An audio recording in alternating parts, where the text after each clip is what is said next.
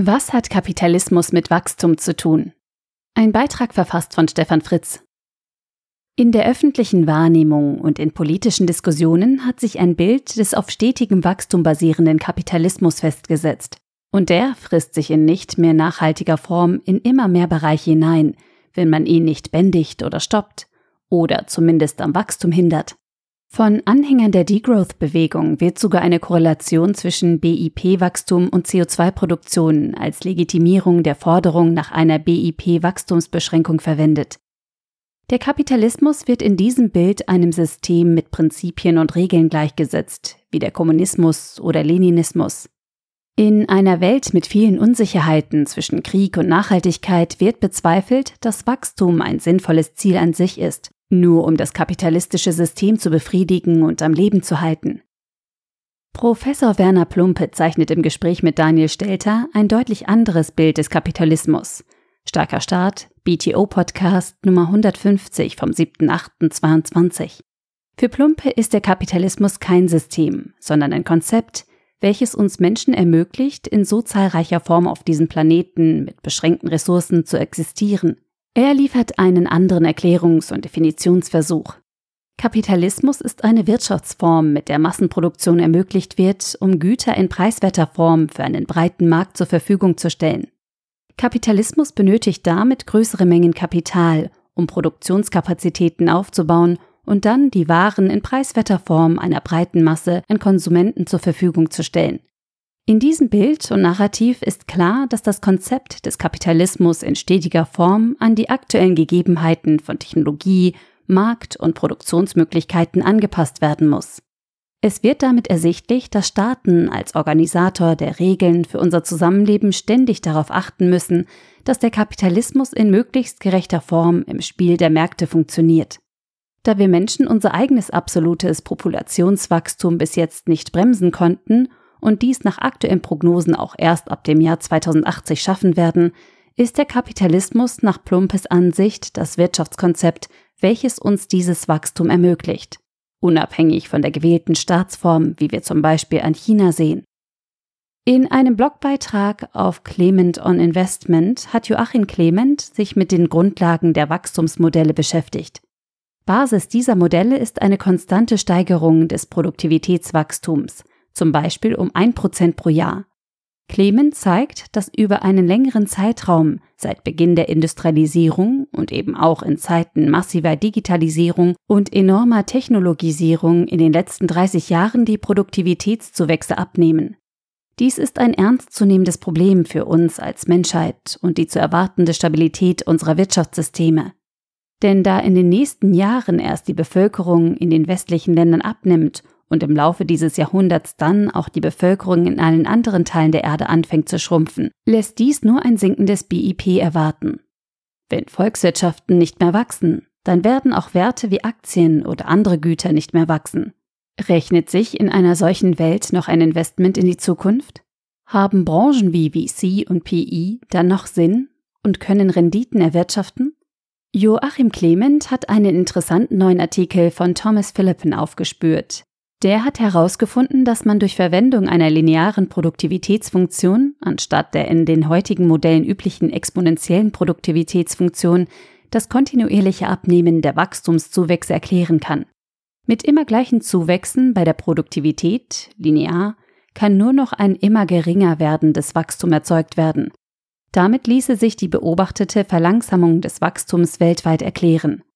Diese Erkenntnis würde und müsste zu einem völlig neuen Verständnis von Wachstum führen.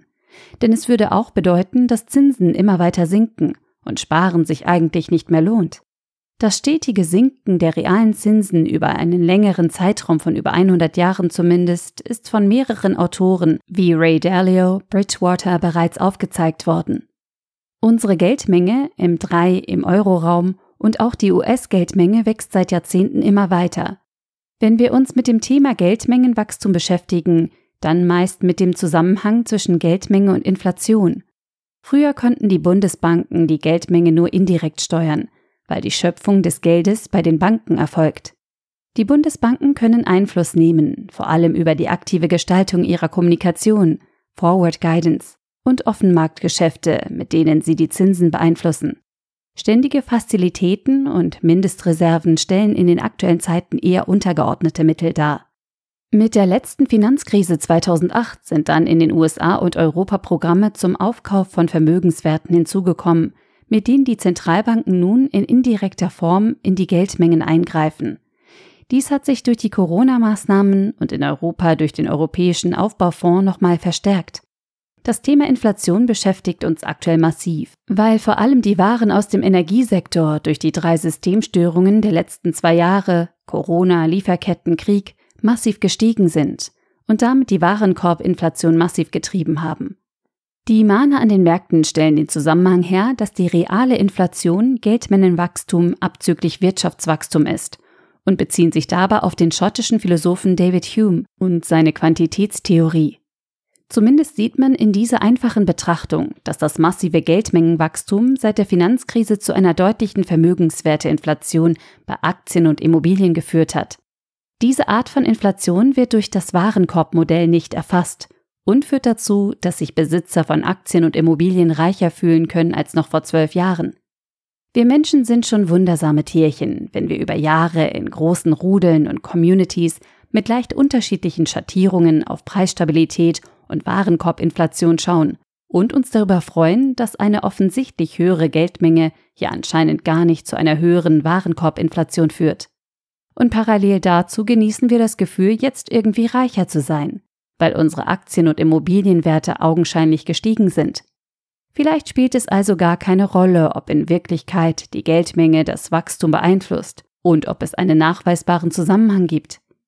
Vielleicht haben wir Menschen uns auch nur einen Wust aus Modellen und Theorien gebastelt, bei dem wir mit großer Sorge auf die Kennzahl Warenkorbteuerung schauen und zugleich mit großer Genugtuung auf die Teuerung oder für uns positiv ausgedrückt die Wertsteigerungen von Vermögenswerten wie Aktien und Immobilien. Wenn also der Kapitalismus gar kein System und Monster ist, das ständig auf neues Wachstum angewiesen ist, wer braucht dann also überhaupt das jährliche BIP-Wachstum? Es sprengt den Rahmen dieses Textes, sich der Berechnung des BIPs auch nur oberflächlich zu nähern. Es gibt mehrere Berechnungsarten, die das Statistische Bundesamt als Veröffentlicher unserer Zahlen anwendet. Die Berechnung wird von verschiedenen Ländern unterschiedlich durchgeführt. Die Berechnungsformen werden in allen Ländern regelmäßig, wenn auch unterschiedlich angepasst.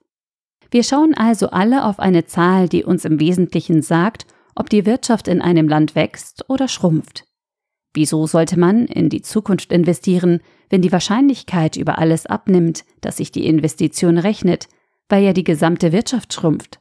Das BIP und der Ausblick für die grundsätzliche Entwicklung einer gesamten Wirtschaft sind das letzte Glied in der Kette eines hoffentlich faktenbasierten Businessplans und Businessmodells, dass sich die Investition auch wirklich rechnen wird. Ein positives BIP als Ausblick stützt also die These, dass alles grob so bleiben wird, wie wir es kennen und sich daher der spezifische Investitionscase, den wir gerade betrachten, auch wirklich realisieren lässt. Physiker lächeln ja über Maschinenbauer, die sich für bestimmte komplexe Zusammenhänge einfache Frickelfaktoren gebastelt haben.